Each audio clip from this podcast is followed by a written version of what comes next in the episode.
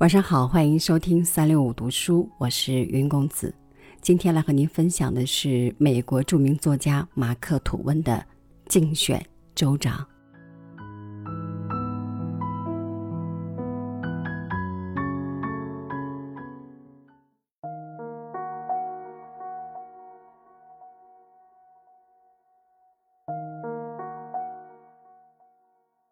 几个月之前。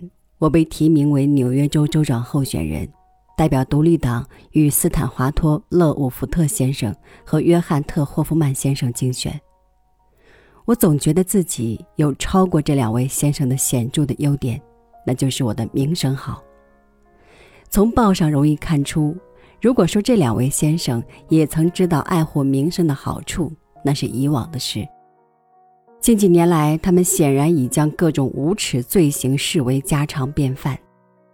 当然，我虽然对自己的长处暗自庆幸，但是一想到我自己的名字得和这一些人的名字混在一起，到处传播，总有一股不安的浑浊潜流在我愉快心情的深处翻搅。我心里越来越不安。最后，我给祖母写了封信，将这件事告诉他。他很快给我回了信，而且信写得很严峻。他说：“你生平没有做过一件对不起人的事儿，一件也没有做过。你看看报纸吧，一看就会明白伍福特和霍夫曼先生是一种什么样子的人，然后再看你愿不愿意把自己降低到他们那样的水平，跟他们一起竞选。”这也正是我的想法。那晚我一夜没合眼，但我毕竟不能打退堂鼓，我已经完全卷进去了，只好战斗下去。当我一边吃早饭一边无精打采地翻阅报纸时，看到这样一段消息。说实在话，我以前还从来没有这样惊慌失措过。伪证罪。那就是1863年，在乔治支那的瓦卡瓦克，有34名证人证明马克·吐温先生犯有伪证罪，企图侵占一小块香蕉种植地，那是当地一位穷寡妇和他那群孤儿靠着活命的唯一资源。现在，马克·吐温先生既然在众人面前出来竞选州长，那么他或许可以屈尊解释一下如下事情的经过。图恩先生，不管是对自己，或是对要求投票选举他的伟大人民，都有责任澄清此事的真相。他愿意这样做吗？我当时惊愕不已，竟有这样一种残酷无情的指控。我从来就没有到过交趾支那，我从来没有听说过什么瓦卡瓦克，我也不知道什么香蕉种植地，正如我不知道什么是袋鼠一样。我不知道要怎么办才好，我简直要发疯了，却又毫无办法。那一天，我什么事情也没做，就让日子白白溜过去了。第二天早晨，这家报纸再没说别的什么，只有这么一句话，意味深长。大家都会注意到，土温先生对交趾之那伪证案一事一直发人深省的保持缄默。备忘。在这场竞选运动中，这家报纸以后但凡提到我时，必称臭名昭著的伪证犯土温。接着是《新闻报》登了这样一段话：需要查清是否请新州长候选人向急于等着投他票的同胞们解释一下以下一件小事。那就是土温先生在蒙大纳州野营时，与他住在同一帐篷的伙伴经常丢失小东西。后来这些东西一件不少的都从土温先生身上或箱子里发现了。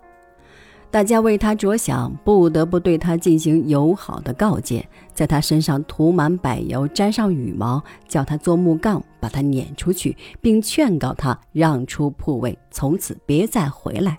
他愿意。解释这件事吗？难道还有比这种控告用心更加险恶的吗？我这辈子根本就没有到过蒙大纳州呀！此后，这家报纸照例叫我做蒙大纳的小偷土温。于是我开始变得一拿起报纸就有些提心吊胆起来，正如同你想睡觉时拿起一床毯子，可总是不放心，生怕那里面有条蛇似的。有一天，我看到这么一段消息：谎言已被揭穿。根据五方位区的密凯尔·奥弗拉纳根先生、华托街的吉特·彭斯先生和约翰·艾伦先生三位的宣誓证书，现已证实。马克·吐温先生曾恶毒声称，我们尊贵的领袖约翰·特霍夫曼的祖父曾因拦路抢劫而被处绞刑一说，纯属粗暴无礼之谎言，毫无事实根据。他毁谤亡人，以蓝颜玷污其美名，用这种下流手段来达到政治上的成功，使有道德之人甚为沮丧。当我们想到这一卑劣谎言必然会使死者无辜的亲友蒙受极大悲痛时，几乎要被迫煽动起被伤害和被侮辱的公众立即对诽谤者施以非法的报复。但是我们不这样，还是让他因受良心谴责而感到痛苦吧。不过，如果公众义愤填膺、盲目胡来，对诽谤者进行人身伤害，很明显，陪审员不可能对此事件的凶手们定罪，法庭也不可能对他们加以惩罚。最后这句巧妙的话很起作用。当天晚上，当被伤害和被侮辱的公众从前门进来时，吓得我赶紧从床上爬起来，从后门溜走。他们义愤填膺，来时捣毁家具和门窗，走时把能拿动的财物通通带走。然而，我可以手按圣经起誓，我从没诽谤过霍夫曼州长的祖父，而且直到那天为止，我从没听人说起过他，我自己也没提到过他。顺便说一句，刊登上述新闻的那家报纸此后总是称我为“拐师范土温”。引起我注意的下一篇报上的文章是下面这段：好个候选人马克·吐温先生，原定于昨晚独立党民众大会上做一次损伤对方的演说，却未履行其义务。他的医生打来电报称，他被几匹狂奔的拉车的马撞倒，腿部两处负伤，卧床不起，痛苦难言等等，以及许多诸如此类的废话。独立党的党员们只好竭力听信这一拙劣的托词，假装不知道他们提名为候选人的这个放荡不羁的家伙未曾出席大会的真正原因。有人见到昨晚有一个人喝得酩酊大醉，摇摇晃晃地走进土温先生下榻的旅馆。独立党人责无旁贷，需证明那个醉鬼并非马克·吐温本人。这一下，我们终于把他们抓住了。此事不容避而不答，人们以雷鸣般的呼声询问那人是谁。我的名字真的与这个丢脸的嫌疑连在一起，这是不可思议的，绝对不可思议。我已经有整整三年没有喝过啤酒、葡萄酒或任何一种酒了。这家报纸在下一期上大胆地称我为“酒疯子土温先生”，而且我知道他会一直这样称呼下去。但我当时看了，竟毫无痛苦，足见这局势对我有多大的影响。